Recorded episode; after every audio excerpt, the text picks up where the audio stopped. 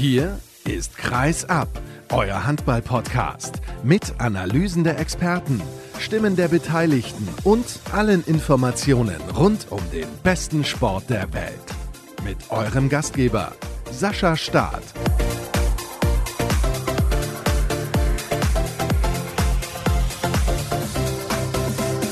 In bester Stimmung ist schon der Kollege, den ich zu Beginn gleich in der Leitung begrüßen werde und ich hoffe, eure Laune ist auch gut an diesem Montag. Hallo und herzlich willkommen zu Episode 324 von Kreisab. Heute sprechen wir über viele Themen, wir sprechen aber nicht zum Beispiel über den Superglobe. Herzlichen Glückwunsch an den SC Magdeburg. Der Titel wurde erfolgreich verteidigt im Spiel gegen den FC Barcelona im Finale nach Verlängerung. War ein sensationelles Spiel, hab ein bisschen reingeschaut unglaublich. Also der SCM hat sich das Ding erneut gesichert und das ist alles andere als selbstverständlich. Dann sprechen wir auch nicht über das 600. Bundesligaspiel von Yogi Bitter. Auch da herzlichen Glückwunsch. Das ist eine famose Zahl, wirklich sensationell und ich glaube, er hat ja ein bisschen was noch vor sich. Silvio Heinevetter übrigens, auch einer, der schon lange im Tor steht in der Bundesliga mit 22 Paraden für den TVB Stuttgart. Ebenfalls nicht Thema heute bei uns der DHB-Pokal, wo die SG Flensburg-Handewitt die Füchse Berlin geschlagen hat. Die sind raus, unter anderem vielleicht auch deswegen, weil Matthias Gitzel leider verletzt ist und einige Wochen fehlen wird. Ein großes Problem für die Berliner, die jetzt in Leipzig gewonnen haben am Wochenende. Und das auch ohne Fabian Wiede, also ohne die etatmäßigen Linkshänder im Rückraum, zeigt allerdings auch, wie stark die Füchse Berlin wirklich sind. Sie sind der neue Tabellenführer. Auch heute kein Thema ist der leider sehr erschreckende Artikel im Spiegel, unter anderem geschrieben von dem Kollegen Erik Eggers und Matthias Fiedler, die sich um eine Sache gekümmert haben, die wirklich, ja, alles andere als schön ist. Ich habe da meine Fühler ein bisschen ausgestreckt, aber ich muss mal schauen. Ich hatte nicht damit gerechnet, dass dieser Artikel so ein Ausmaß hat. Das ist wirklich alles andere als schön. Ich habe es gerade schon gesagt, aber ich denke, da muss man mit Vorsicht rangehen und das entsprechend dann auch aufarbeiten. Ich begrüße aber heute im zweiten Teil der Sendung Finn Ole Martins. Wir sprechen dann über die zweite Liga und im Interview der Woche zu Gast ist Matteo Menges, Jugendspieler des THW Kiel und Social Media Star, so nenne ich ihn jetzt einfach mal. Was er zu sagen hat, das hört er dann am Ende der heutigen Ausgabe. Und nach dieser langen Einleitung kann ich ihn endlich begrüßen, Marc Stevermühr vom Mannheimer Morgen. Hallo Marc. Ja, hallo Sascha, ich grüße alle dort draußen. Ja, gestern warst du in Kiel unterwegs bei einem richtigen Kracher und ich muss schon sagen, war ein geiles Handballspiel. War ein geiles Spiel, ja. Also ich habe es sehr genossen. Ich saß oben auf der alten Pressetribüne in Kiel. Das werden jetzt nicht so viele kennen, aber da sitzt man halt im Oberrang und kann das Spiel sehr schön verfolgen und sitzt nicht unten. Und ja, ich habe es wirklich genossen. Ich habe wirklich ein Topspiel gesehen, was in jeglicher Hinsicht auch den Begriff Topspiel verdient hatte. Aggressivität, Tempo, Atmosphäre, flexible Abwehrreihen, ständig neue Aufgaben für den Gegner.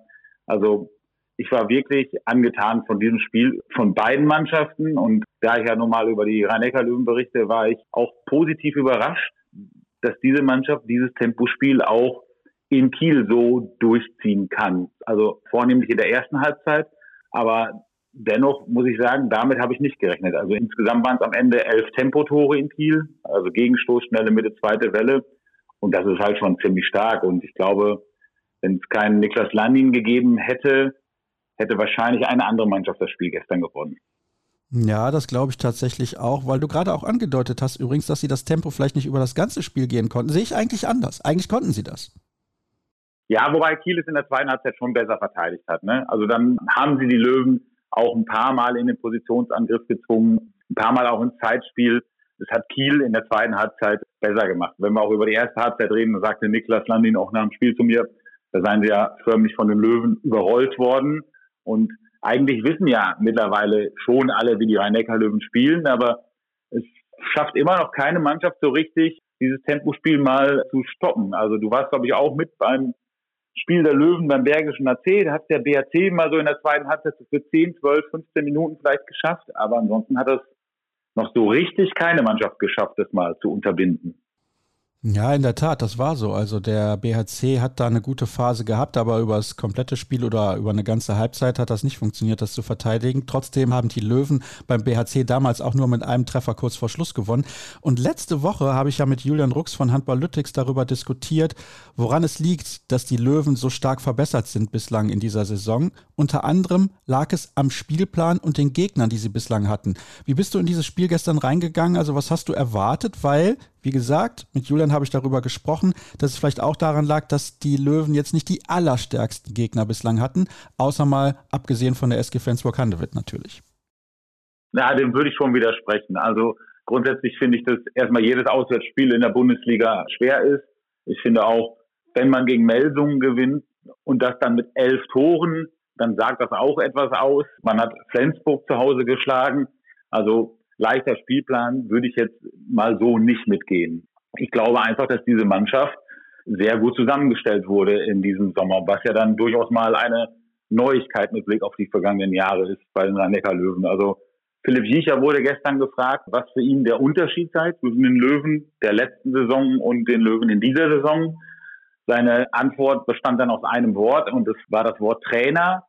Das führt meiner Meinung nach allerdings nicht weit genug, weil ich glaube, Sebastian Hinze hätte mit dem Kader der letzten Saison ja auch nicht so spielen können, wie er es jetzt macht. Ja, also wir haben mit Halil Jaganjat und Ulle Forser Scheffert einfach zwei Schlüsselspieler geholt, mit denen sie dieses Spiel perfekt umsetzen können.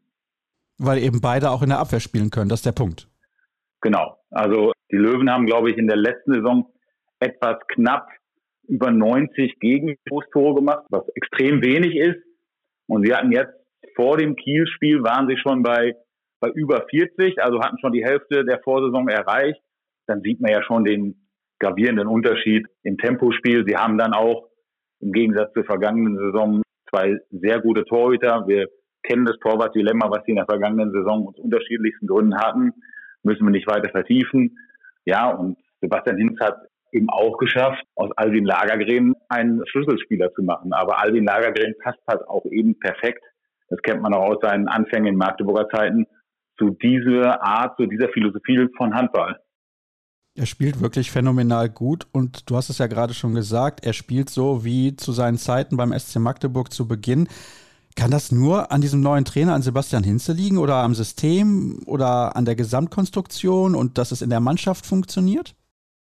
Ja, ich glaube, es ist eine Gesamtkonstruktion. Wenn man jetzt einfach sagt, ich habe mit Patrick Rötzky auch mal gesprochen, es ist schon so, dass man jetzt irgendwie weiß, dass jetzt nicht noch wieder ein neuer Trainer kommt, sondern dass man jetzt irgendwie eine Basis hat, worum man aufbauen kann, dass der Trainer bleibt, dass man zusammen jetzt irgendetwas konstruieren kann, das gibt halt dem ganzen Kader schon gewisse Sicherheit und auch Wohlfühlgefühl, muss man wirklich sagen. Und ich glaube, gerade bei einem so introvertierten Spieler, wie es Albin Lagergren nun mal ist, ist es sehr wichtig, dass es auch um ihn rum genau stimmt und passt. Und er weiß ziemlich genau, was Sebastian Hinze von mir will. Er bekommt eine klare Rolle zugeschrieben, eine zentrale Rolle, eine wichtige Rolle. Er weiß, was er zu tun hat. Und ja, das bekommt ihn sehr gut. Lass uns beim Spiel bleiben, beziehungsweise wieder dahin zurückkommen. 18-18 stand es nach den ersten 30 Minuten und ich hatte irgendwie das Gefühl, da haben die Löwen sogar was liegen lassen, im Sinne von, sie hätten führen müssen zur Pause. Definitiv. Also ich fand, fand Halbzeitresultat, ja, ich fand es eigentlich grotesk, 18-18. Man muss sagen, die Löwen waren ja vier vor nach 22 Minuten und hatten ja schon bis zu dieser Phase zwei Gegenstöße liegen lassen. Bierlehm hatte einmal den Pass zu Zarabetz gespielt hinten raus. Das waren dann schon so Kleinigkeiten, wenn ich die Gegenstöße dazu nehme, dass es dann halt irgendwie 18-18 stand und nicht 2017, was ich so vom gefühlten Spielverlauf so empfunden hatte, dass die rhein löwen eigentlich schon zwei, drei Tore besser waren in der ersten Halbzeit. War das der Knackpunkt und eigentlich nicht die starke Leistung von Niklas Landin im zweiten Durchgang, die natürlich absolut überragend war, sondern eben diese liegen gelassenen Chancen da im ersten Durchgang? Ja, ich finde schon. Also ich finde, wenn du wenn du dann mit drei Toren in Kiel in Führung gehst. Und so war es halt genau umgekehrt. Kiel konnte dann nach der Pause vorlegen. Ich glaube, wenn du das immer weiterträgst, diese zwei, drei Tore Führung immer wieder vorlegen kannst, dass das Spiel dann vielleicht anders läuft. Wir müssen den Faktor Niklas Landin jetzt aber auch nicht kleinreden. Er war ein Riesenfaktor und der Torwart gehört nun mal zum Spiel. Das hat auch Sebastian Hinze so gesagt gestern. Und deswegen haben die Kieler auch verdient gewonnen, weil sie im Gesamtpaket mit Torwart dann doch die bessere Mannschaft waren. Auch wenn die Rhein-Neckar-Löwen Torhüter nicht schlecht haben. Die haben übrigens in der Gesamtstatistik laut HBL sogar eine Parade mehr als Landin. Aber jeder, der das Spiel gesehen hat, der weiß ja ungefähr, was für Paraden Niklas Landin gezeigt hat. Ja, das ist eigentlich kaum zu glauben, dass die mehr Bälle gehalten haben als er. Ja, ich habe es auch nicht geglaubt. Ich traue dem auch nicht so ganz. Also laut HBL-Statistik Landin 16, Appelgren Bierlehm 17. Aber ich meine, bei Landin sind mir dann gestern alleine auf der Zugrückfahrt spontan beim kurzen Nachdenken sieben, acht ganz, ganz freie Bälle aus sechs Metern eingefallen. Und das hatten ja die Rhein-Neckar-Löwen in dieser Häufigkeit nicht von ihren Torhütern, die ja trotzdem nicht schlecht waren, weil insgesamt war es ja ein richtig gutes Spiel. Ja, absolut gar keine Frage. Also war wirklich phänomenal und ja, da hat man vor dem Fernseher so richtig Spaß gehabt. Patrick Götzky übrigens, der hat im ersten Durchgang richtig, richtig gut gespielt, hat sich keinen Schneid abkaufen lassen von Niklas Landin und eigentlich alles reingemacht. Das ist so ein bisschen so das Paradebeispiel, weil er dann im zweiten Durchgang Probleme hatte. Uwe Gensheimer hat am Anfang ein bisschen was liegen lassen, dann ein paar sensationelle reingeworfen. Also das war vielleicht auch so ein Faktor mit.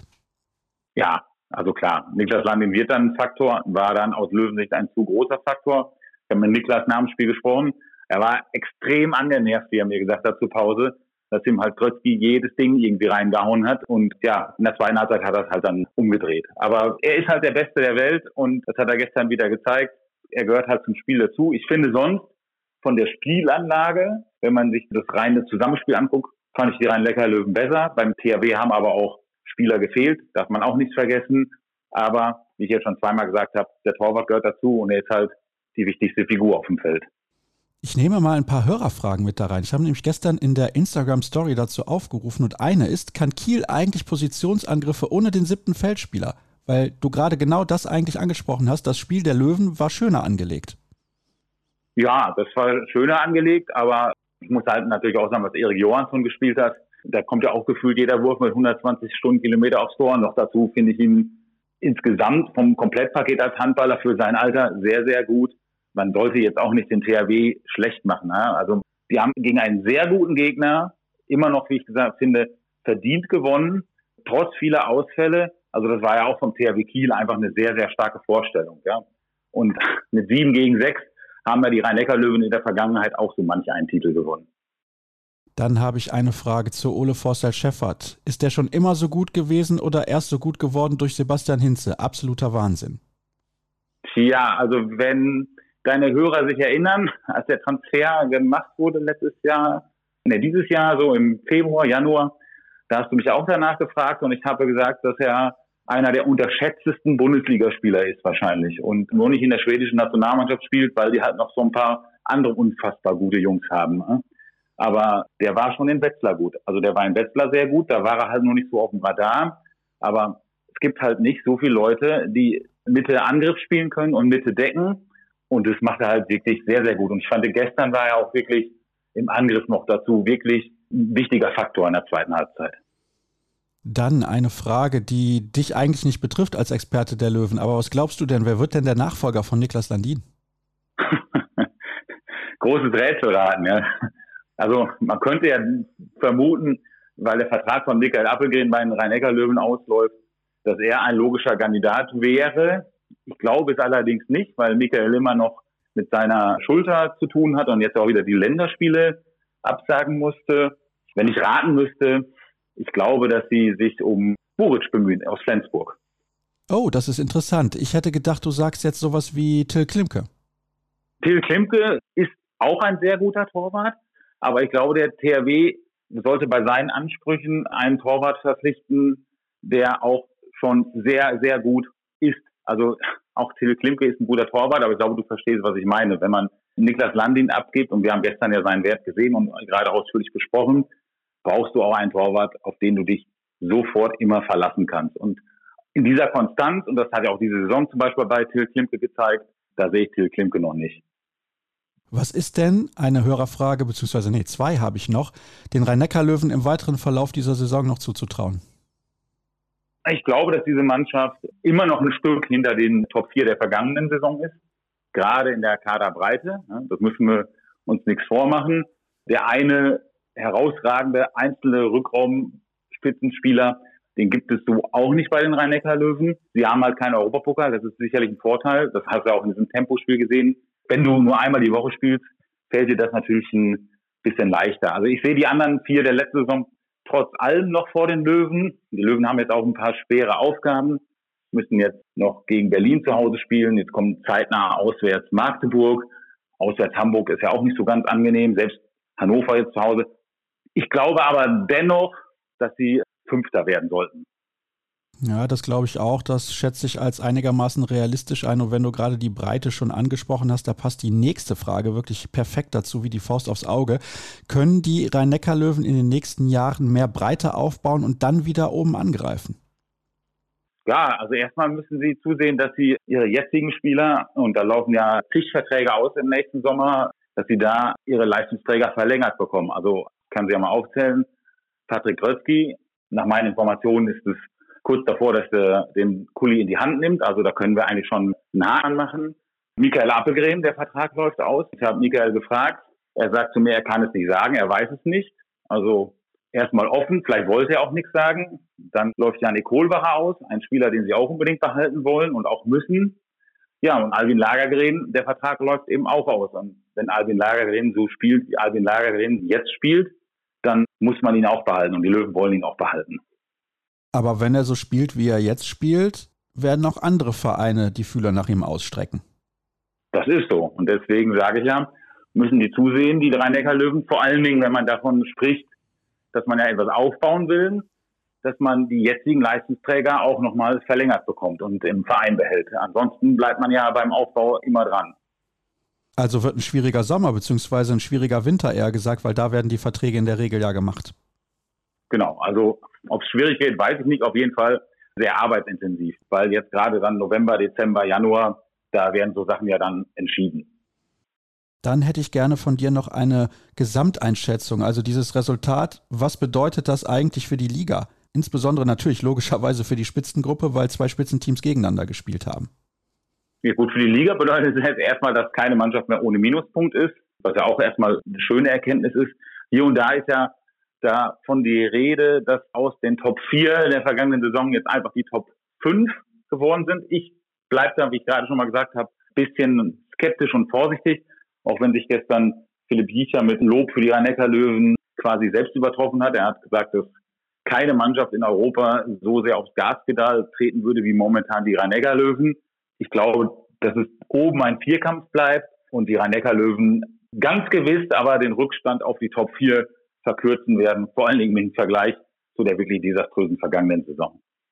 Ich muss da ein bisschen einhaken, beziehungsweise ich sehe ja die SG Flensburg-Handewitt aktuell mit Problemen. Sie haben bereits fünf Minuspunkte, sie haben natürlich auch einen bärenstarken Kader, aber der gute Kollege Jim Gottfriedson wird mehrere Wochen fehlen mit einem Muskelbündelriss und damit sollte man nicht spaßen. Also den kann man nicht zu früh wieder reinwerfen. Das ist ein Problem für Flensburg. Auch in Anbetracht der Tatsache, dass sie natürlich in der nächsten Saison gerne wieder in der Champions League spielen würden. Also ich glaube, dass, ich will nicht sagen, können sie sich abschminken, aber es wird verdammt schwer. Ja gut, ich glaube, wenn ein Spieler heutzutage Champions League Garantie haben will von seinem Arbeitgeber, dann geht das momentan noch nicht mal mehr in der Bundesliga. Ich glaube, dass selbst der THW Kiel dir nicht garantieren kann, nächste Saison in der Champions League zu spielen. Diese Garantie sehe ich momentan bei keinem Verein in Deutschland. Und wie schätzt du das insbesondere jetzt mit Flensburg ein, aufgrund der Verletzung von Gottfriedsson? Schwierig, ja. Aber wie du es schon sagst, es ist ein sehr breiter Kader, aber Jim Gottfriedson, klar, die dominante Figur. Andi Schmid hat sie ja vor der Saison, und du weißt, dass ich sehr viel von ihm halte, zum Meisterschaftsanwärter Nummer eins gemacht. Könnte jetzt schwierig werden mit der Bilanz und ohne Gottfriedson. Ja, ich glaube auch, denn wie gesagt, schon fünf Minuspunkte auf dem Konto. Man muss natürlich immer sehen, gegen wen sie bereits gespielt haben, aber sie liegen zurück. Also sie haben ein paar Punkte Rückstand, insbesondere natürlich auf die Füchse Berlin, logischerweise, die da oben stehen, jetzt auf dem ersten Platz in der Tabelle vor dem THW Kiel und den Rhein-Neckar-Löwen. Überraschenderweise ja auch noch der HCR lang da relativ weit oben zu finden, zumindest mal aktuell. Dahinter dann Magdeburg und Hannover steht auch noch vor der SG Flensburg-Handewitt. Ganz unten übrigens sehr interessant, was sich da so tut. Der TBV Lemgo-Lippe, der Bergische AC und der SCD HFK Leipzig jeweils mit vier Pluspunkten. Knapp vor Hamm, die ja zuletzt mal gewonnen haben gegen Frisch auf Göppingen und GWD Minden, ist das Schlusslicht wie in der vergangenen Spielzeit. Alle acht Spiele zu Beginn der Saison haben sie verloren. Marc, herzlichen Dank für deine Einschätzung, außer du hast noch was hinzuzufügen. Nein, nein, nein. Ich habe nichts hinzuzufügen. Es ist soweit alles gesagt zu den Rhein-Neckar-Löwen. Man musste ja auch nicht so weit ausholen dieses Mal. Also wenn alles gut ist, fällt es ja auch dann kürzer und einfacher aus.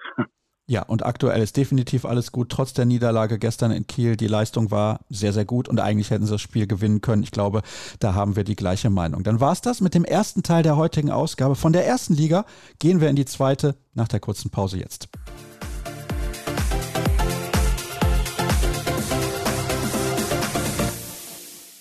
Nachdem ich jetzt mit dem nächsten Gesprächspartner ungefähr weiß ich nicht, 45 Minuten gesprochen habe über alle anderen Themen, begrüße ich ihn jetzt erstmal in der Leitung. Finn Ole Martins, kurz vorm Hallo, ich grüße dich. Hallo Sascha. Wir hatten eben viel zu besprechen. Unter anderem gab es eine Pressemitteilung bzw. eine Stellungnahme des Deutschen Handballbundes zu den veröffentlichten Vorwürfen gegen André Fuhr. Wer diese lesen möchte, der sollte einfach auf dhb.de vorbeischauen. Dort findet ihr sie auf der Startseite, auf der linken Seite ein bisschen runterscrollen und dann einfach auf die News klicken und dann könnt ihr euch durchlesen, was der DHB dazu gesagt hat. Das kann man so oder so bewerten, kritisch oder nicht. Das muss jeder für sich selber beurteilen. Ich habe es aber eingangs gesagt gesagt, dieses Thema werde ich heute nicht groß ansprechen, denn ich muss mich da erst ein bisschen mehr einarbeiten und auch überlegen, was ist sinnvoll und was ist nicht sinnvoll. Sinnvoll ist es aber immer, über die sportliche Aktualität zu sprechen. Und vom, du kennst dich natürlich bestens aus in der zweiten Liga. Und letztes Jahr, als wir über die zweite Liga gesprochen haben, haben wir gesagt, boah, das ist eine geile Liga, weil sie so ausgeglichen und spannend ist. Und wenn ich jetzt mal auf die Tabelle schaue, nach dem sechsten, siebten Spieltag sehe ich, das ist ein bisschen anders als in der vergangenen Spielzeit. Es gibt eine Spitzengruppe und es gibt eine klare Gruppe, die gegen den Abstieg spielt. Warum hat sich das so verändert, deiner Meinung nach? Naja, wobei wir sagen müssen, es gibt trotzdem immer noch Argumente auch für die These, dass es so ausgeglichen ist. Vielleicht jetzt gerade nach den ersten Spielen. Wie du sagst in der Tabelle, gibt es Tendenzen. Also Barling ging ja als Top-Favorit in die Saison und hat immer noch keinen einzigen Minuspunkt. Das liegt an dem starken Kader. Wir werden sicherlich gleich über Empor Rostock sprechen. Da geht der Abwärtstrend weiter. Aber wenn wir mal zum Beispiel auf Großwallstadt schauen, die wirklich auf den letzten Metern letzte Saison noch die Klasse gerade so gehalten haben und jetzt sind sie damit oben dran. Erst zwei Niederlagen, ein Top-Start, sieht man ja. Du musst nur die Welle erwischen in dieser Liga und schon kann es rauf oder runter gehen, je nachdem, welche Welle du gerade erwischt. Und darum geht es in dieser Liga. Und am TV Großwallstadt siehst du, oder auch an Dessau, du kannst eine Saison gegen Abstieg spielen. Wenn du die Welle am Saisonanfang direkt positiv erwischt, kannst du auch oben dran sein. So, und Dessau ist jetzt Vierter. Er ist eine Niederlage. Sensationell. Du hast jetzt eben Rostock schon angesprochen, die als Aufsteiger in der letzten Saison richtig gut reingekommen sind. Dann hatten sie aber eine ganz schwache Phase hinten raus und hatten fast noch was mit dem Abstiegskampf zu tun. Jetzt 2 zu 10 Punkte und haben auch aktuell den Trainer entlassen. Genau, die Meldung kam gestern, dass Till Wichers nicht mehr der Trainer jetzt von Rostock ist, weil dieser Abwärtstrend halt weitergeht. Und ich habe mich gefragt, woran liegt das? Wichers ist ein Trainer mit nicht nur mit Haltung, also die große Überschrift, wir gewinnen nicht einfach, sondern wir gewinnen mit Charakter, wird in Rostock ganz groß geschrieben. Da hat auch er einen großen Anteil daran und auf der anderen Seite ist er ein großer Taktiker.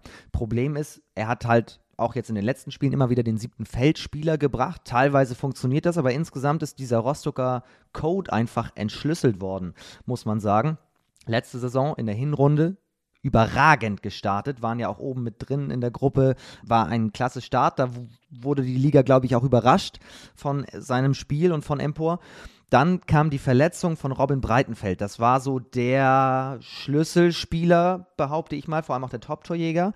Und weil der sich so schwer verletzt hatte am Kreuzband, kann man es ist immer leicht, das auf eine Person runterzubrechen, aber das war so der Zeitpunkt vor der Rückrunde, die Verletzung oder zum Start der Rückrunde genau zu dem Zeitpunkt ging es dann, dann dahin. Und die Mannschaft hat jetzt es nicht geschafft, das zu kompensieren und in der neuen Saison irgendwie den Reset-Button zu drücken.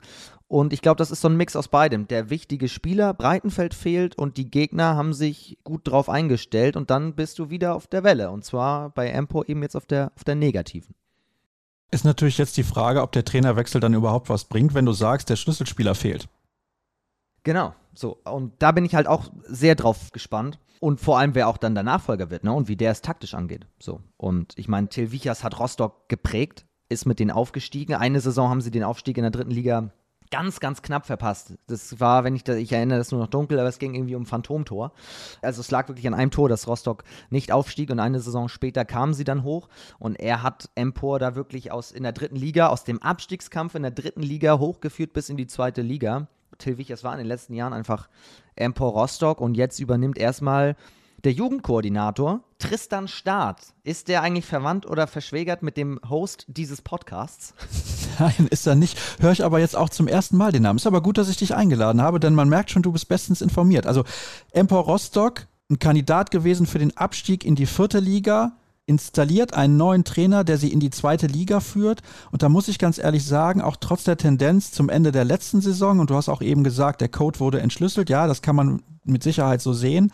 Und der schwache Start in dieser Saison, manchmal weiß ich nicht, ob es dann wirklich der richtige Schritt ist und ob der Verein auch seine Möglichkeiten richtig einordnet. Denn das ist kein klassischer Zweitligist, oder siehst du das anders? Sehe ich genauso. Und das Problem ist eben auch in Rostock, wissen das viele. Ich habe letzte Saison lange darüber mit Tim Völzke gesprochen und Robert Wetzel, die jetzt auch schon einige Jahre in Rostock spielen und die sagen auch, wenn es mal nicht läuft, das ist in Rostock besonders, dann kommt ziemlich viel Druck von außen, weil eben viele über die besondere Historie von Empo Rostock als erfolgreichen Verein, den viele in Rostock immer noch sehen, eben wissen. Und deswegen ist dieser Standort so besonders. Aber wie du sagst, du kannst es so oder so sehen. Die Statistik sagt 27 Spiele, 5 Siege saisonübergreifend. Das ist natürlich zu wenig, wenn du mit dem Druck dann in Rostock in Kombination irgendwie noch die Klasse halten willst. Du bist jetzt da, da unten mit drin. Wie gesagt, Till Wichers hat Empor geprägt, hat auch eine offene Kommunikation immer, immer gebracht. Ich erinnere das noch, als sie dann in der dritten Liga die Klasse mit ihm gehalten haben, hat er gesagt, das war jetzt der wichtige Schritt. Da gab es einen offenen Brief von ihm auch an die Stadt Rostock, an die Fans und das hat ihm auch ein großes Standing gebracht. Und ich habe jetzt auch in den sozialen Netzwerken mal geschaut, wie seine Beurlaubung da jetzt beurteilt wird. Und da sagen viele, ja, es wurde auch mal Zeit, wir brauchen jetzt einen neuen Impuls, aber vielen Dank für alles. Also da ganz im Gegenteil zu sagen, Gott sei Dank ist der weg, sondern der hat wirklich ein Standing da. Und das ist auch aus der Pressemitteilung des Vereins zu lesen. Da bedanken sie sich nochmal und sagen, wir wünschen ihm alles Gute und bedauern das Ganze sehr, dass sich da die Wege trennen. Und ich glaube, es geht wirklich nur darum, einen neuen Impuls zu setzen. Und sie hoffen jetzt wirklich darauf, dass das irgendwie möglich ist. Und ich bin da sehr gespannt drauf. Ich werde am Donnerstag, wenn ich da in Klammern ganz kurz ein bisschen Werbung machen kann, im zweiten HBL-Update mit Stefan Güter drüber sprechen. Und genau die Frage interessiert mich halt auch. Ja, das wird sehr, sehr spannend. Also da könnt ihr gerne reinhören, ist ja gar kein Problem. Werbung für sowas ist auf jeden Fall immer erlaubt. Und Eintracht Hagen Mitaufsteiger übrigens in der vergangenen Saison gewesen mit Empor Rostock, steht ebenfalls da unten in der Tabelle, haben sogar schon ein Spiel mehr absolviert, ebenfalls zwei Zähler auf ihrem Konto. Und da war es ja ähnlich vom, die sind auch unfassbar gut in die Saison gestartet letztes Jahr, weil vielleicht auch niemand sie so stark eingeschätzt hat und die haben jetzt das gleiche Problem. Ja, wobei ich da behaupte, die fangen sich noch. Wenn ich mir den Kader anschaue und auch die, die Statistiken, also beispielsweise jetzt Puja Nurusi da mit der beste Assistgeber in der Liga. Ich habe von Hagen ehrlich gesagt noch nicht ganz viel gesehen in dieser Saison, aber jedes Mal, wenn ich sie sehe, denke ich, mit dem Kader, wie kannst du da eigentlich unten drin stehen? Finde ich ganz schwierig zu beurteilen, behaupte aber jetzt rein vom Papier tatsächlich nur betrachtet, dass die die Klasse halten. Das glaube ich auch, dass das so kommen wird. Übrigens Tabellenletzter aktuell die HSG Konstanz, aber da hat, glaube ich, jeder gesagt vor der Saison, die sind der erste Abstiegskandidat. Die Wölfe aus Würzburg, also nicht mehr die aus Rimpa. 16. davor Tusem Essen muss auch richtig aufpassen. Aber wir springen mal ganz nach oben. Übrigens dazwischen, das ist ja auch interessant, haben wir ambitionierte Vereine wie den HCL Florenz, die Eulen aus Ludwigshafen, den HSC Coburg und Bietigheim. Wobei Bietigheim, die sind schon oben dran. Aber ganz vorne hast du gesagt, der HBW Balingen-Waldstätten klar der stärkste Kader, aber was ich besonders interessant finde dahinter, der THSV Eisenach, die bauen gerade eine neue Halle, Potsdam und Dessau, drei Vereine aus dem Osten, insbesondere Potsdam, das ist ja der Aufsteiger, auf den wir jetzt seit vielen Jahren sozusagen gewartet haben, die zweite Mannschaft in Anführungsstrichen der Füchse Berlin. Und da merkt man eben, die haben sehr viele sehr gut ausgebildete Spieler, die in der zweiten Liga problemlos mithalten können. Ist für den deutschen Handball natürlich phänomenal und für den Standort natürlich auch. Also man muss da wirklich den Hut ziehen. Wir haben natürlich vor der Saison alle gesagt, das ist kein normaler Aufsteiger. Das ist eine, eine Mannschaft mit so vielen jungen Spielern. Ich glaube, die einzige Frage, die sich auch Bob Hanning, der Trainer, gestellt hat, war vor der Saison, wie kommen diese ganzen jungen Spieler, die zum Teil letzte Saison A-Jugend gespielt haben oder auf jeden Fall aus dem Jugendbereich gerade kommen, wie kommen die mit mit dem Männerhandball klar, um es jetzt mal so auszudrücken. Aber bislang sehen wir, kommen richtig gut klar. Potsdam hat ja auch deswegen vor der Saison vor allem gegen Erstligisten oder gegen Top-Teams auch aus dem Ausland noch getestet. Gegen Hamburg, gegen Lemgo beispielsweise auch eine, eine sehr gute Leistung gezeigt. Und Potsdam hat sich offenbar jetzt 11 zu 3 Punkte nach sieben Spielen richtig gut eingestellt. Ich habe das Pokalspiel mir unter der Woche gegen den THW angeschaut, wo zumindest in der ersten Halbzeit das Ergebnis technisch auf Augenhöhe war. Nachher zog dann der THW im zweiten Durchgang an, was ja aber auch dann völlig in Ordnung ist. Aber Potsdam hat sich auch da gut verkauft, hat einen tollen Kader und spielt einfach auch einen guten Ball, um es mal ganz flapsig zu sagen. Ja, sie spielen sehr, sehr guten Ball, unfassbar attraktiv. Da sind viele Spieler jetzt, die dann vielleicht auch auf sich den Sprung schaffen zu den Füchsen Berlin. Max Benecke muss ja aktuell bei den Füchsen sozusagen aushelfen, ist eigentlich für den VfL Potsdam eingeplant, aber das ist natürlich dann der Riesenvorteil. Erstmal die Nähe auch zur Stadt Berlin von Potsdam aus gesehen, aber dass sie dann so hin und her schieben können. Eisenach und Dessau, wie ordnest du denn diese Mannschaften ein? Sind das wirklich Kandidaten für die erste Liga? Und haben wir da nicht dann wieder das Problem, sollte einer von den beiden den Aufstieg schaffen, dass sie eigentlich dann im Oberhaus chancenlos sind? Schwierige Frage.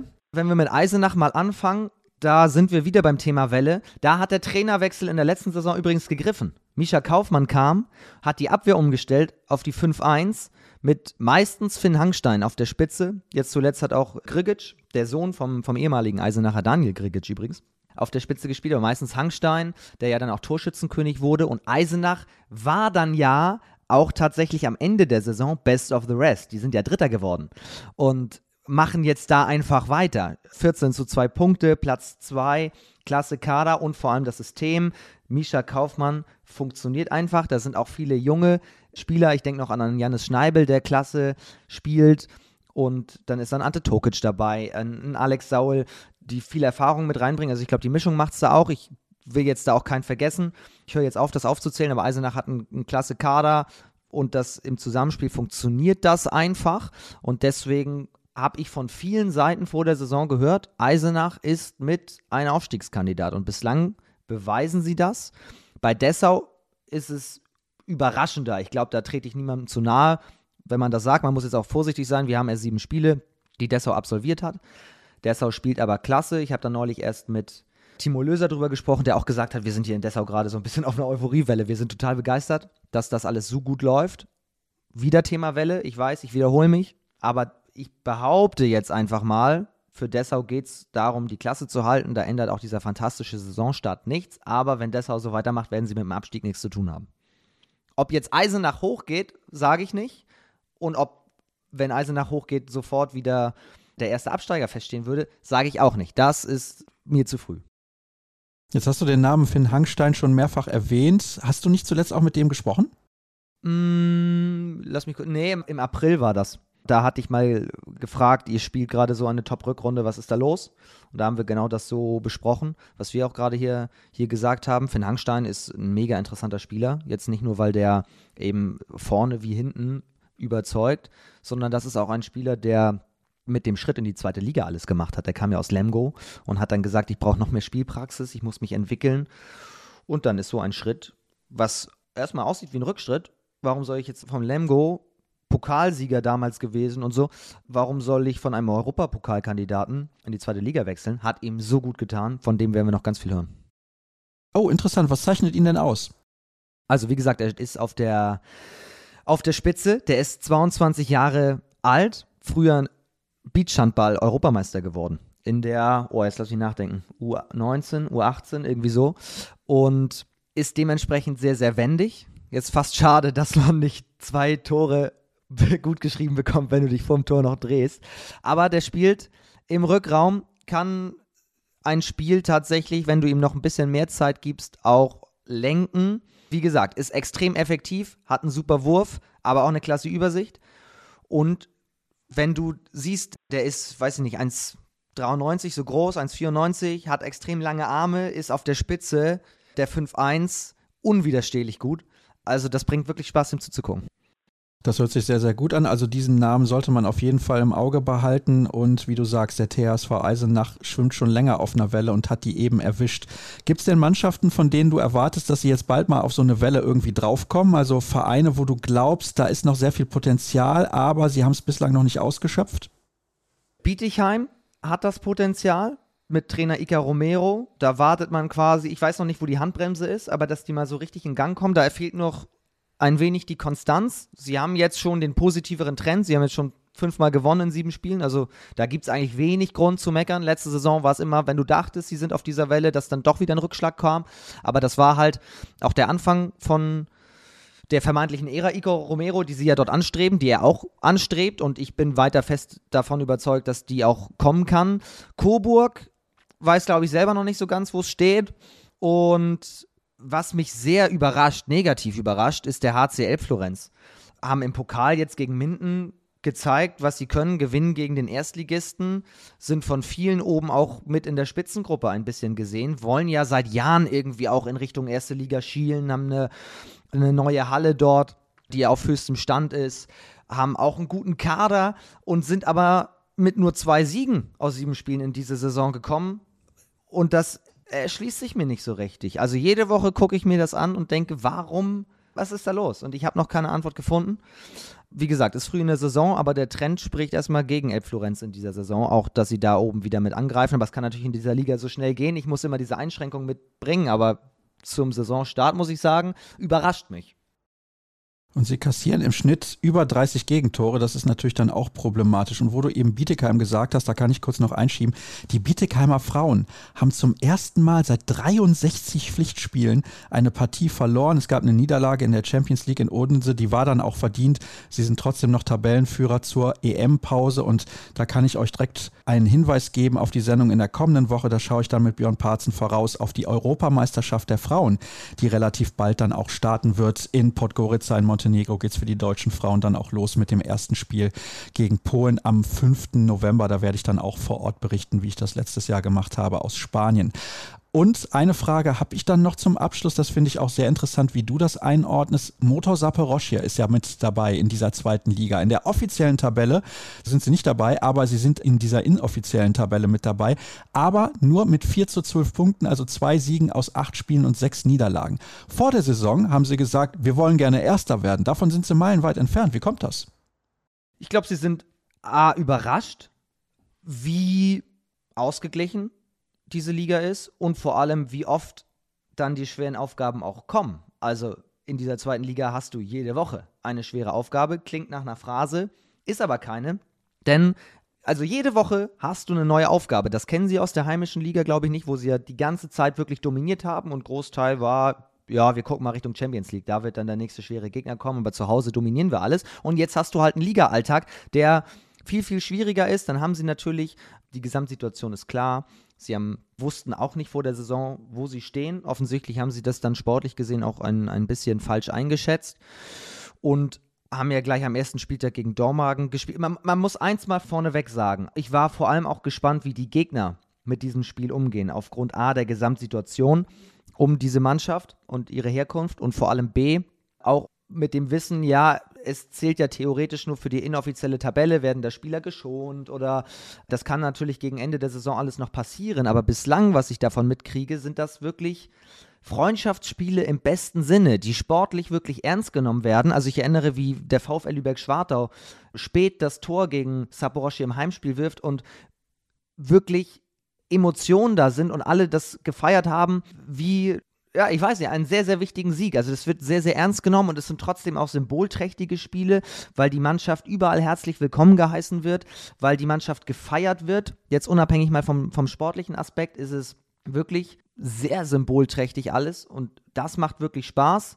Wenn wir es rein aufs Sportliche betrachten, müssen sie, glaube ich, noch sehen, dass sie in dieser Liga einfach zurechtkommen. Ja, den Eindruck habe ich auch und ich stimme dir da komplett zu. Das ist für sie natürlich sehr, sehr ungewohnt und sie hatten dann im Sommer auch noch einige Abgänge. Ich bin gespannt, ob sie noch nachverpflichten werden, aber zumindest ist rein sportlich gesehen auch ein Aufwärtstrend erkennbar. Es ist natürlich auch nicht leicht für die Spieler, teilweise dann auch aus ihrer Heimat wegzugehen. Klar, sie hatten ein paar Legionäre, aber eigentlich sind es fast alles nur noch Ukrainer, die da übrig geblieben sind. Ich bin mir gar nicht sicher, ob sie überhaupt einen ausländischen Spieler haben. Trotzdem finde ich das gut, dass sie mit dabei sind und ich glaube, das ist auch für die ganzen anderen Mannschaften, die dann auch Gastgeber sind, eine sehr spezielle Angelegenheit, wie du das eben gerade geschildert hast. Vom herzlichen Dank mit einer Abschlussfrage bzw. einem Abschlusstipp.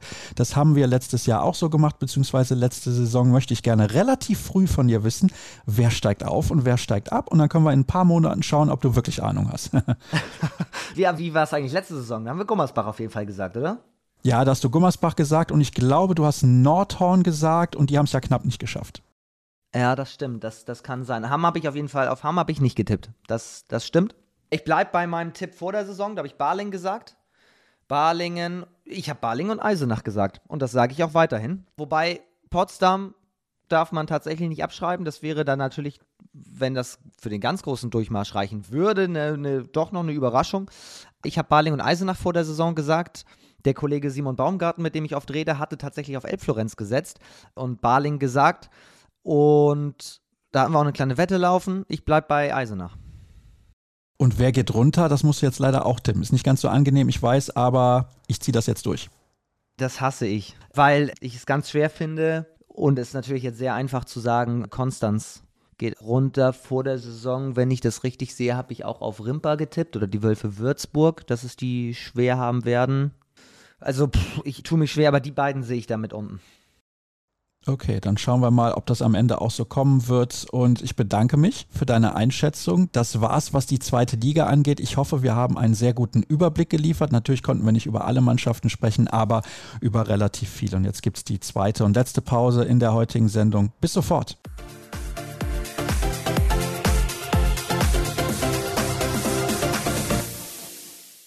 Und ihr kennt das, es ist der Klassiker. Am Ende der Sendung gibt es wie immer das Interview der Woche und zunächst mal den Hinweis natürlich auf patreon.com slash kreisab. Dort könnt ihr unseren Podcast sehr, sehr gerne unterstützen mit einem monatlichen Abo. Den Betrag, den könnt ihr auch selber festlegen und das Geld, das nutze ich dann beispielsweise für die normalen Ausgaben, die anfallen. Da gibt es nämlich ein paar und das habe ich ja schon mehrfach gesagt. Ich unterstütze auch gerne die Fotografen, die die Fotos liefern, denn das finde ich ist selbstverständlich. Man kann nicht immer erwarten, dass man da alles umsonst umsonst bekommt. Und direkt mal der Hinweis auch auf unsere sozialen Kanäle. Bei Twitter, Facebook und Instagram findet ihr Kreisab ganz einfach unter Kreisab.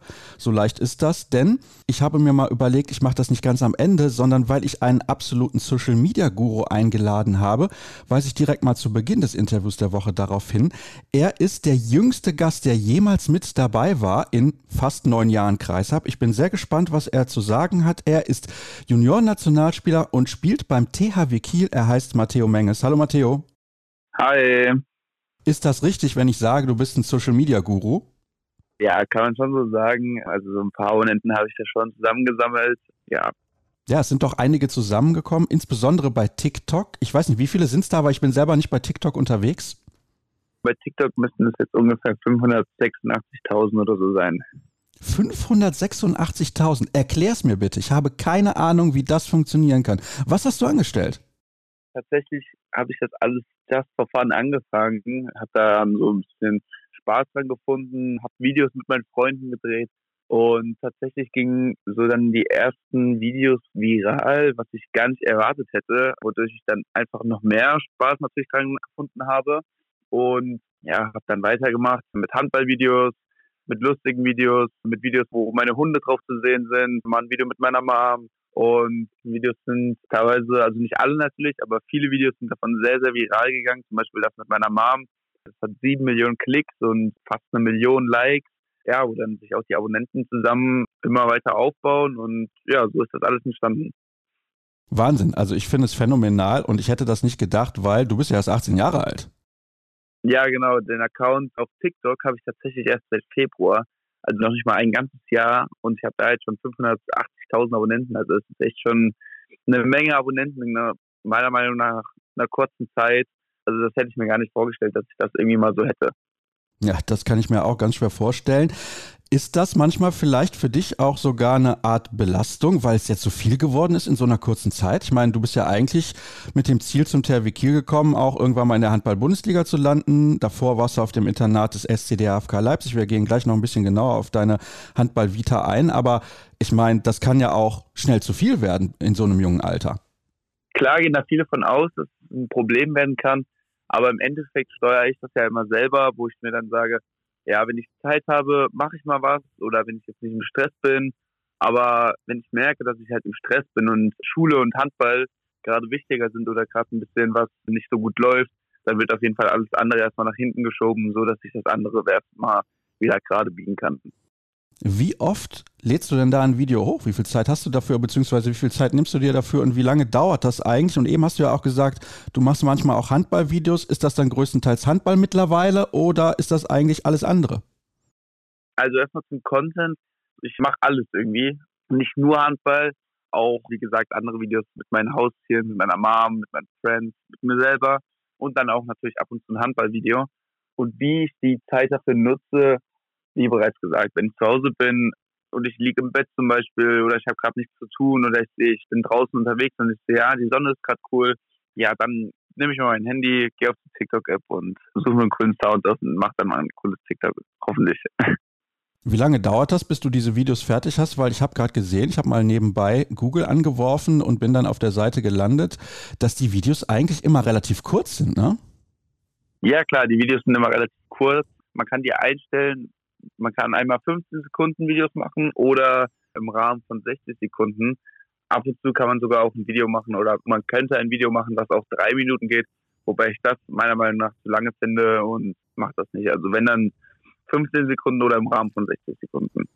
Ja, das ist sehr interessant, denn ich habe zuletzt mal mit jemandem darüber gesprochen, der hat gesagt, gerade bei den jungen Leuten ist die Aufmerksamkeit nicht mehr so hoch. Also eigentlich, wenn es zu lange dauert, dann hat man kein Interesse mehr daran und dann switcht man irgendwie weiter, beziehungsweise swiped irgendwie weiter und schaut sich das nächste Video an. Ist das bei dir auch so? Ich habe noch nie so ein langes Video gemacht, aber davon gehe ich halt eben auch aus, dass ich deswegen keine langen Videos mache. Mhm. Jetzt interessiert mich natürlich auch, bei welchen Handballern schaust du dir vielleicht mal bei Social Media ein bisschen was ab oder holst du dir deine Inspiration ganz woanders?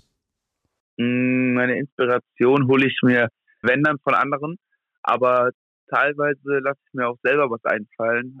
Ich hatte einmal ein Handballvideo hochgeladen, wo ich einen Sound dazu genutzt habe, wo gefragt wurde, ja, was machst du für einen Sport? Und ich habe mit Handball geantwortet und dann wurde die Frage gestellt, bist du gut. Und dann habe ich nur so einen lustigen Clip aus einem Spiel rausgeschnitten, wo ich ja passen wollte und mir der Ball leider hinten aus der Hand gefallen ist und dann direkt ins Aus. Kam auch gut an, weil es halt einfach mal was anderes ist, nicht immer Perfektion, sondern einfach mal auch, dass die Leute sehen, es können auch Fehler passieren. Ja, das finde ich auch. Das ist eine gute Sache, dass man da auch menschlich ist sozusagen, beziehungsweise seine Fehler auch mal zeigen kann und man kann auch ein bisschen über sich selber lachen. Ich glaube, das ist auch immer relativ wichtig. Ja, also ich habe es ja gerade eben schon gesagt, beziehungsweise gefragt, besser gesagt, ob das vielleicht auch eine Belastung ist, weil es zu viel werden kann. Aber, und das scheint mir ja so, das Feedback ist meistens sehr, sehr positiv, weil man könnte ja auch denken, bei Social Media, da sind viele, ich nenne es jetzt mal so, auch Hater unterwegs, die dann einfach nur Ärger machen wollen, aber es scheint ja bei dir gar nicht der Fall zu sein. Ja, auf jeden Fall. Also Hater gibt es überall im Social Media Bereich. Ich hatte zumindest das Glück, oder ich weiß nicht, ob das einfach an meinem Content liegt, dass ich diese sage ich mal, Hate-Wellen noch nicht abbekommen habe oder hoffentlich auch nie bekommen werde, weil natürlich ist es nichts Schönes, aber ich bin dann Mensch, ich kann da auf jeden Fall drüber hinwegsehen. Ich hatte einmal ein Video, das kam nicht so gut an, da haben Leute oder Jungs haben sich da ein bisschen drüber lustig gemacht in den Kommentaren, aber das habe ich ignoriert. Ich habe dann die Kommentare noch geliked, sodass sie das sehen können, dass der Ersteller die Kommentare mag und ja, habe das dann da so stehen gelassen. Hast du dich damit schon mal ein bisschen auseinandergesetzt, was passieren könnte? Ich meine, wie gesagt, du bist relativ jung. Wenn dann so eine Hetze im Netz irgendwie dich treffen würde, wie du damit umgehen wirst, also du hast das gerade schon so ein bisschen angedeutet, aber es kann ja auch mal komplett nach hinten losgehen. Was ich auf jeden Fall nicht machen würde, wäre, ja, mich auf die Kommentare darauf einzulassen und dann irgendwie einen blöden Kommentar zurückzuschreiben, den jeder sehen könnte oder generell der Person privat schreiben. Also das würde ich auf einfach lassen und ja, den Kommentar so stehen lassen. Entweder den Kommentar noch löschen, aber sonst würde ich da gar nicht mehr irgendwie drauf Fokus legen. Wenn das natürlich ein Kommentar wäre, wo ja andere Leute drauf antworten würden, wo Leute vielleicht Videos drauf machen würden und dann fragen würden, was da los ist, dann würde ich vielleicht mal sagen, gut, jetzt mache ich ein Video, um das aufzuklären, aber sonst würde ich da nicht weiter drauf eingehen. Was ich interessant finde, also eben hört es sich zumindest stark danach an, dass du sehr betonst, dass das eigentlich gar keinen Einfluss auf deine Handballkarriere hat. Aber das Ganze kann natürlich auch einen Einfluss auf deine berufliche Karriere haben, weil wir wissen ja aktuell nicht, trotz deines Talentes, wo es dich im Handball irgendwann mal hinführt. Also kann sein, dass das beim THW Kiel klappt, kann sein, dass du irgendwo in der Bundesliga landest oder vielleicht in der zweiten Liga. Aber bist du dir dessen bewusst, dass du natürlich auch vielleicht mit irgendwann mal eine Million Followern bei TikTok auch einen beruflichen Weg einschlagen kannst? Ja, da bin ich mir bewusst. Jedoch ist ja Handball, mache ich das ja nicht wegen dem Beruf oder weil ich damit sehr viel Geld verdienen will, sondern auch erstmal, weil Handball ja mir Spaß macht, weil ich ja Handball auch jetzt seit 14 Jahren schon spiele und Handball einfach ja so einfach zu meinem Leben dazu gehört. Also ich glaube, ich weiß nicht, wann ich das letzte Mal das Gefühl hatte, dass ich jetzt keinen Bock mehr auf Handball hätte oder dass ich jetzt damit aufhören will. Also es wäre schon sehr komisch, wenn ich auf einmal wegen Social Media, wegen Handball aufhören würde. Also ich glaube, dazu würde es nicht kommen. Ich würde immer mit Handball weitermachen, weil mir Handball einfach Spaß macht. Ja, das wäre auch sehr schade, wenn du das tun würdest. Ich meine, du hast ja noch viel vor dir. Du bist gerade, ich habe es ja eben auch gesagt, erst in diesem Sommer zum THW Kiel gegangen. Du kommst eigentlich aus der Hüttenberger Ecke, beziehungsweise hast beim TV Hüttenberg mehr oder weniger angefangen. Dein Vater, der war da auch mal aktiv und hat in der zweiten Liga gespielt. Ja, genau. Mein Vater hat immer in Hüttenberg gespielt, hat dann seine Karriere bei Polheim beendet und ist dann in die Trainerschiene gegangen, hat sich da so ein bisschen den Trainer gemacht mit Axel Spandau, damals die A-Jugend Hüttenberg war dann auch mal Co-Trainer bei der ersten Mannschaft und sportlicher Leiter und klar, als junges Kind bin ich dann natürlich öfter mit in die Halle gegangen, eigentlich fast immer. Und als dann mein Vater ab und zu mal Zeit hatte im Training, ist er mit mir schon auf die andere Seite gegangen, wo die gerade frei war und hat dann dort mit mir Sachen geübt wie 1-1, als ich noch extrem jung war, was sich jetzt zeigt, dass es auf jeden Fall meine Stärke ist. Und früher habe ich natürlich auch noch nebenbei die Leichtathletik gemacht, was ich glaube auch sich jetzt zeigt wegen meiner Schnelligkeit, was ja auch eins meiner Stärke ist. Ja. Ja, also das ist natürlich die ganz klassische Geschichte, wenn die Eltern einen mit in die Halle nehmen und in dem Fall natürlich auch einen, einen Vater, der relativ hoch gespielt hat. Das hilft auf jeden Fall weiter. Du hast aber, das habe ich in einem Interview gelesen mit der Gießener Allgemeinen gesagt, irgendwann musstest du quasi diesen Schritt wegmachen vom TV Hüttenberg, weil einfach die Qualität dann auch in der Jugendarbeit zwar gut ist, aber nicht mehr so gut, wie du es gebraucht hast. Kann man das so sagen? Kann man so sagen, weil es einfach auch daran liegt, ich bin ja dann nach Leipzig gegangen aufs Internat und da ist es natürlich so, dass Schule und Handball verbunden ist und das ist natürlich auch wichtig. Und klar habe ich auch in Leipzig dann mehr Einheiten gehabt, was mich natürlich dann auch besser fördert und ich dann auch somit alles unter Mut habe. Und Leipzig, das wissen wir ja, ist eines der führenden Handballinternate in Deutschland. Wenn man aber so jung weggeht von zu Hause, ich habe das zuletzt ja auch mal mit Lucy Marie Kretschmer besprochen, die dann mit 18 aus Leipzig nach Neckarsulm gegangen ist, dann ist das nicht immer so leicht. Wie war das für dich? Ja, also für mich war der Schritt von zu Hause weg gar nicht mal so schlimm. Meine Eltern haben mich eigentlich immer besucht, als sie Zeit haben, waren bei jedem Spiel und ich bin ja natürlich aufgewachsen mit einem Handy oder ich bin ja so in der Szene, wo jeder Jugendliche auf jeden Fall viel am Handy ist und habe dann da auch mit meinen Eltern viel gesprochen, waren immer im Kontakt. Also es war gar nicht so schlimm für mich, von zu Hause wegzugehen. Und man wird natürlich dann auch schnell selbstständig. Das ist auch eine gute Sache. Eben, das kommt auch noch dazu. Und jetzt bist du eben beim THW Kiel gelandet. Man hätte ja denken können, Mensch, in Leipzig, da ist die Durchlässigkeit relativ hoch. Da kann man schnell, also in Anführungsstrichen schnell, den Sprung schaffen von der Jugendmannschaft dann auch in das Bundesliga-Team. Warum bist du trotzdem nach Kiel gegangen? Hm, ich bin nach Kiel gegangen, weil ich einfach hier finde, dass hier meine Aussichten besser waren, auch für die A-Jugend-Bundesliga nochmal. In Leipzig hatte ich natürlich in der U23 auch viele ja, gute Mittelmänner, die vor mir stehen. Paul Bohnes, der jetzt aber auch sein zweites Spiel recht in Dessau bekommen hat. Dazu kommt aber auch noch Niklas Heidkamp, der jetzt auch wieder nach seiner Verletzung sehr gut reingekommen ist. Hat jetzt im letzten Spiel, glaube ich, neun Tore geworfen. Und Jonas Hörnicke darf man ja auch nicht vergessen, der ja auch noch mit dabei ist wo ich mir dann denke, dass ich hier in Kiel bessere Aussichten habe mit vielleicht Altenholz, wo ich dann noch spielen kann, die ja auch zurzeit sehr gut in der dritten Liga dastehen, 12 zu 0 auf dem ersten Platz. Vielleicht steigen ja sogar auf, vielleicht kriege ich da mal einen Vertrag, das wäre auf jeden Fall sehr, sehr cool. Also auf jeden Fall sehr, sehr ehrgeizig unterwegs. Wie ist der Kontakt zu den Profis der ersten Mannschaft von Philipp Biecher? Der Kontakt zu den Profis ist eigentlich nicht so da. Die zwei Jugendspieler Henry Paas und Conor Battermann, die ja bei mir in der Mannschaft spielen, die einen Profivertrag haben, mit den beiden bin ich natürlich in Kontakt. Die erzählen dann ab und zu mal ein paar Geschichten aus dem Training, aus dem Spiel, aus der Kabine. Aber sonst, ja, ist die erste Mannschaft, sage ich mal, mehr isoliert und hat nicht so den Kontakt mit uns. Gut, die sind natürlich auch viel unterwegs in der Champions League und in der Bundesliga. Da ist das nicht immer ganz so einfach und viele Trainingseinheiten. Also wir wissen, die Belastung ist relativ hoch. Schaust du denn generell selber extrem viel Handball? Bist du ein Handball-Freak auch? Hört sich ein bisschen so an. Ja, auf jeden Fall. Also ich schaue sehr, sehr gerne Handball. Ist natürlich auch sehr cool hier jetzt in Kiel, dass ich immer die Möglichkeit habe, dass wenn Champions League Spiele hier sind, dass man sich die direkt live anschauen kann. Ich weiß noch, als ich hier mal zur Probewoche war, hatte ich das Glück, mir das Spiel anzuschauen, Paris gegen Kiel. Das war auf jeden Fall mega geil. Die Kulisse in der Arena ist natürlich auch immer sehr, sehr ja, heftig in Kiel. War auf jeden Fall ein Erlebnis, was man mitmachen sollte. Ja, also die Atmosphäre ist natürlich schon sehr speziell, ist auch eine enge Halle, also das macht es, glaube ich, auch für die gegnerischen Mannschaften immer sehr, sehr schwierig dort zu spielen. Wissen wir ja in Kiel, da gewinnen sehr, sehr wenige Teams. Aber was mir auch aufgefallen ist, du hast das ja auch eben betont nochmal, dass deine Stärken beispielsweise im 1 gegen 1 liegen. Wer sind denn so deine Vorbilder, deine Idole im Handball? Gibt es da spezielle Spieler, wo du dir etwas abschaust? Ein Spieler gibt es, also es gibt natürlich mehrere, aber ein Spieler, den ich sehr bewundere, war Thomas Klenak früher bei Eisenach gespielt, dann nach Hüttenberg gegangen. War ein Spieler, der auch sehr, sehr stark in Mainz 1 war, auch in Rückraummitte. Und was ich immer so bewundert habe, er ist so oft ins 1 gegen 1 gegangen, hat so viel eingesteckt und er hat nie irgendwie gemeckert oder sonstiges. Also er ist direkt aufgestanden und es sah einfach danach aus, dass er direkt wieder den nächsten Plan in seinem Kopf sich vorbereitet und überlegt, was er jetzt machen kann, wie er angreifen soll, wie er seine Mitspieler jetzt einbinden kann nach dem Freiwurf. Also das fand ich schon sehr, sehr stark. Und sonst habe ich natürlich so Spieler wie Lukas Sindrich, die ja meinem Spielertyp, glaube ich, ein bisschen ähneln, nicht so groß, 1-1 stark und auch halt auf der gleichen Position. Interessant, dass du da einen Namen genannt hast, mit dem ich jetzt überhaupt nicht gerechnet hätte. Also ich hätte gedacht, ja, du nennst jetzt vielleicht beispielsweise Andy Schmid, weil das ist so ein klassischer Spieler deiner Generation, den man natürlich in den letzten Jahren in der Bundesliga sehr präsent gesehen hat.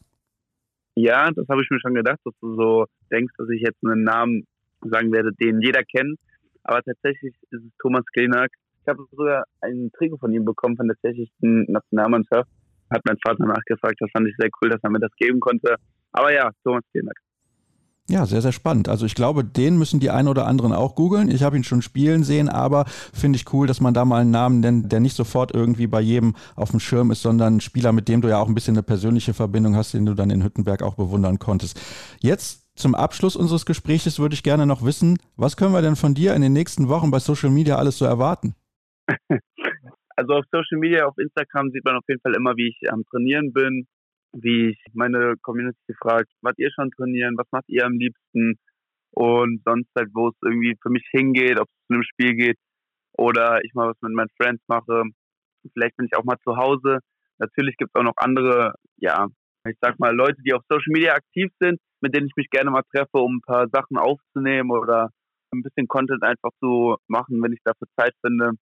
Aber sonst, ja, auf TikTok, wie gesagt, kommt immer irgendwas mal, vielleicht mal was Lustiges, vielleicht immer was von mir, vielleicht wieder was vom Handball, immer unterschiedlich. Ich plane da nicht so irgendwie jetzt vor, was muss ich jetzt aufnehmen oder was will ich jetzt hochladen. Und würdest du so einem altbackenen Podcast wie Kreisab empfehlen, auch bei TikTok mal ein bisschen was zu versuchen oder denkst du, nee, ist eher nix? auf jeden Fall, also da können auf jeden Fall meine Leute mal reinhören. Den werde ich auf jeden Fall bei Instagram in meine Story packen. Ich glaube, da werden die meisten sehen. Und ich glaube, so ein paar Clips auf TikTok kann man da bestimmt auch mit reinschneiden. Nein, so war das nicht gemeint. Es ging mir vielmehr darum, ob Kreisab auf so einem Medium wie TikTok unterwegs sein sollte, was ja eine extrem junge Zielgruppe anspricht. Ich weiß nicht, also ich müsste ja dich fragen, du bist ja der Experte. Ja, ich glaube bestimmt, das kommt cool an, wenn man da, wie du ja meinst, ich bin jetzt der, einer der Jüngsten und du hast ja auch viele andere, die man so kennt bei dir. Ich glaube schon, dass das cool kommt. Die Likör Moli und die ganzen anderen Handballvereine finden sich ja jetzt auch auf TikTok. Und ja, ich glaube, das ist einfach so der nächste Step für die meisten, da aktiv zu werden, weil man ja einfach sieht, dass auf TikTok, dass man da sich auch schnell was aufbauen kann, wie bei mir. Ich bin ja erst 1. Februar so auf TikTok. Ja, das finde ich das Bemerkenswerte. Also erst seit ein paar Monaten und machen wir uns nichts vor. Also wahrscheinlich nächstes oder spätestens übernächstes Jahr wirst du die eine Million knacken. Das ist wirklich phänomenal. Und ah, da fällt mir gerade auch noch ein. Bei Twitter und Facebook, da bist du gar nicht aktiv. Also quasi nur die ganz neuen, auch mit viel Bildern oder Videos bepackten Formate wie oder Social Media Kanäle wie Instagram oder TikTok? Ja, tatsächlich Facebook und Twitter bin ich komplett raus. Apps, die ich nutze, sind TikTok und Instagram. Okay, alles klar. Da merkt man mal, also die junge Generation ist auf anderen Kanälen unterwegs, aber das ist ja eben auch die Entwicklung und so kann man dann auch viele Videos da posten. Das ist natürlich auch der aktuelle Trend. Das war sehr, sehr spannend, Matteo. Hätte ich nicht gedacht, dass wir über diese Dinge auch dann so sprechen werden, wie wir das getan haben. Vielen Dank für deine Zeit. Ich weiß, du bist viel beschäftigt, nicht nur mit Videos, sondern vor allem auch mit Training und Schule. Und Schule, das hast du ja auch mehrfach gesagt, ist besonders wichtig. Das sollte man auf jeden Fall durchziehen, ganz klar. Und dann sind wir auch durch mit der heutigen Ausgabe. Das soll es gewesen gewesen sein. Nochmal der Hinweis auf unsere sozialen Kanäle. Wir sind nämlich bei Facebook und Twitter unterwegs, unter Kreisab jeweils, genauso wie bei Instagram. Und herzlichen Dank, dass ihr euch die Zeit genommen habt, diese Woche reinzuhören. nächste tut er das bestimmt auch wieder. Hoffe ich zumindest. Bis dann. Tschüss.